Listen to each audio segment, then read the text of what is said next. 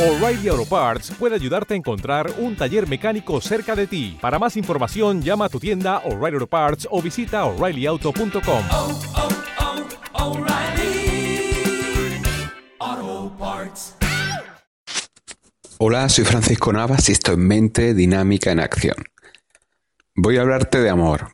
Y amor, bueno, Love, una serie, concretamente una serie de Netflix.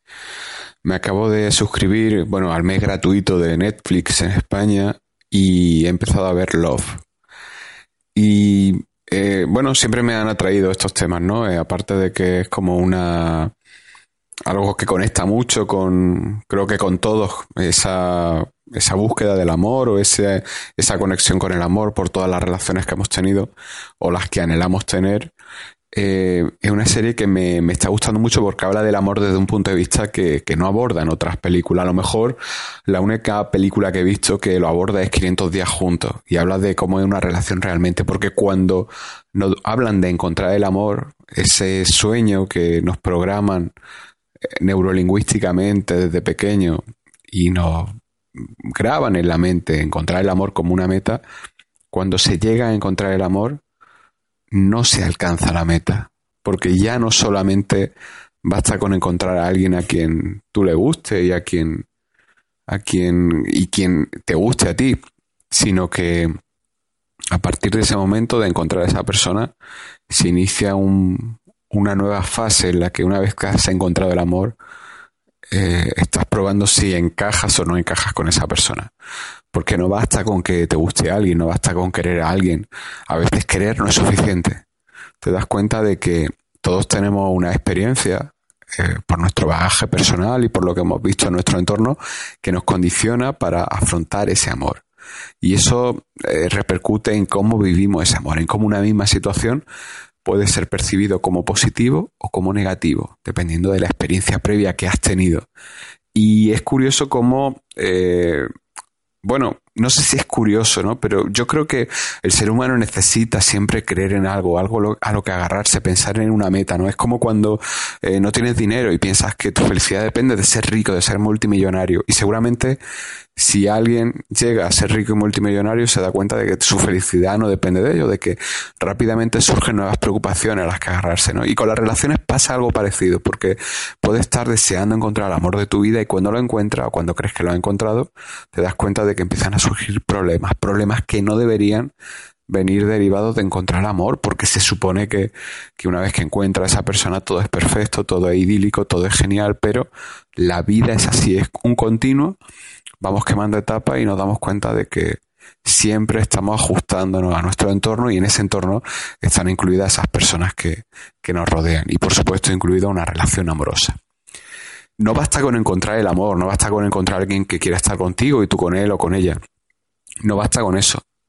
Puedes encontrar a esa persona, pero puedes darte cuenta estando a su lado que no es la persona con la que quieres estar. Puedes darte cuenta de que, de hecho, y es muy es algo muy frecuente. Cuando estás en pareja, aprende a valorar la soledad. Cuando estás con alguien, estás deseando estar solo o estar sola. Y aquí podemos hablar de muchos factores, de plazos, de, los hábitos de cada uno, de los tiempos a los que nos movemos, de relaciones que te agotan. Y a fin de cuentas, todo esto lo que nos dice es que la relación de pareja es un ámbito perfecto para el desarrollo personal porque te da muchas pistas de cómo eres realmente. Porque tener a alguien a tu lado muchas veces es un espejo de quien tú eres. Muchas veces también es un cebo en el que tú picas y empiezas a desarrollar patrones nocivos. Y por ejemplo, llevado a la práctica, eso significa que si eres una persona que tiende a, a basar su autoconcepto en función de lo que hace por los demás, es muy fácil que te descontroles y que empieces a tratar a tu pareja como alguien a quien debes contentar, pagando el precio de no contentarte a ti mismo. Eso tiene muchos nombres. Aquí en España se le llama desde pagafanta hasta, mm, en fin, bueno, pagafanta es un término muy, muy negativo y además va muy asociado a, a una meta sexual. Pero creo que no es eso lo que alguien busca en una pareja. Creo que nadie busca un pagafantas, todo el mundo se cansaría de un o de una pagafantas. eh, la pareja, como te digo, es como un espejo en el que puedes ver esas cosas de ti que están ahí y que a veces no, no eres consciente porque no tiene una persona sobre las que, una persona que sirva de detonante para, para mostrártela. La pareja tiene muchas virtudes. Yo creo que estar en pareja es bueno siempre.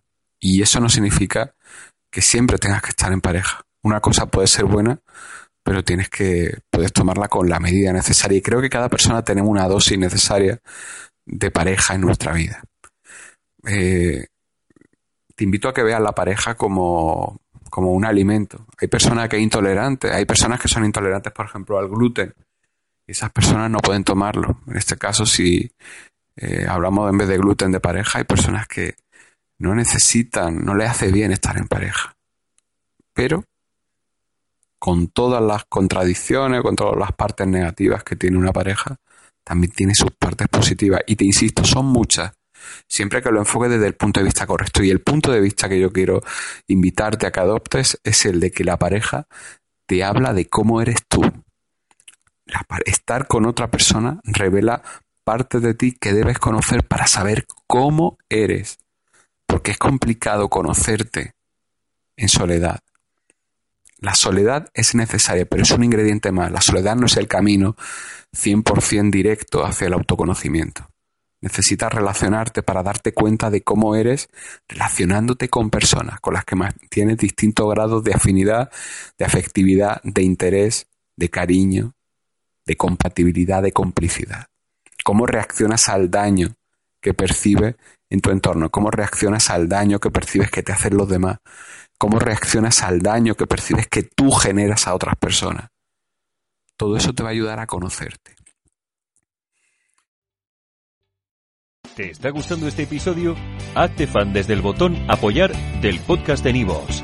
Elige tu aportación y podrás escuchar este y el resto de sus episodios extra. Además, ayudarás a su productor a seguir creando contenido con la misma pasión y dedicación.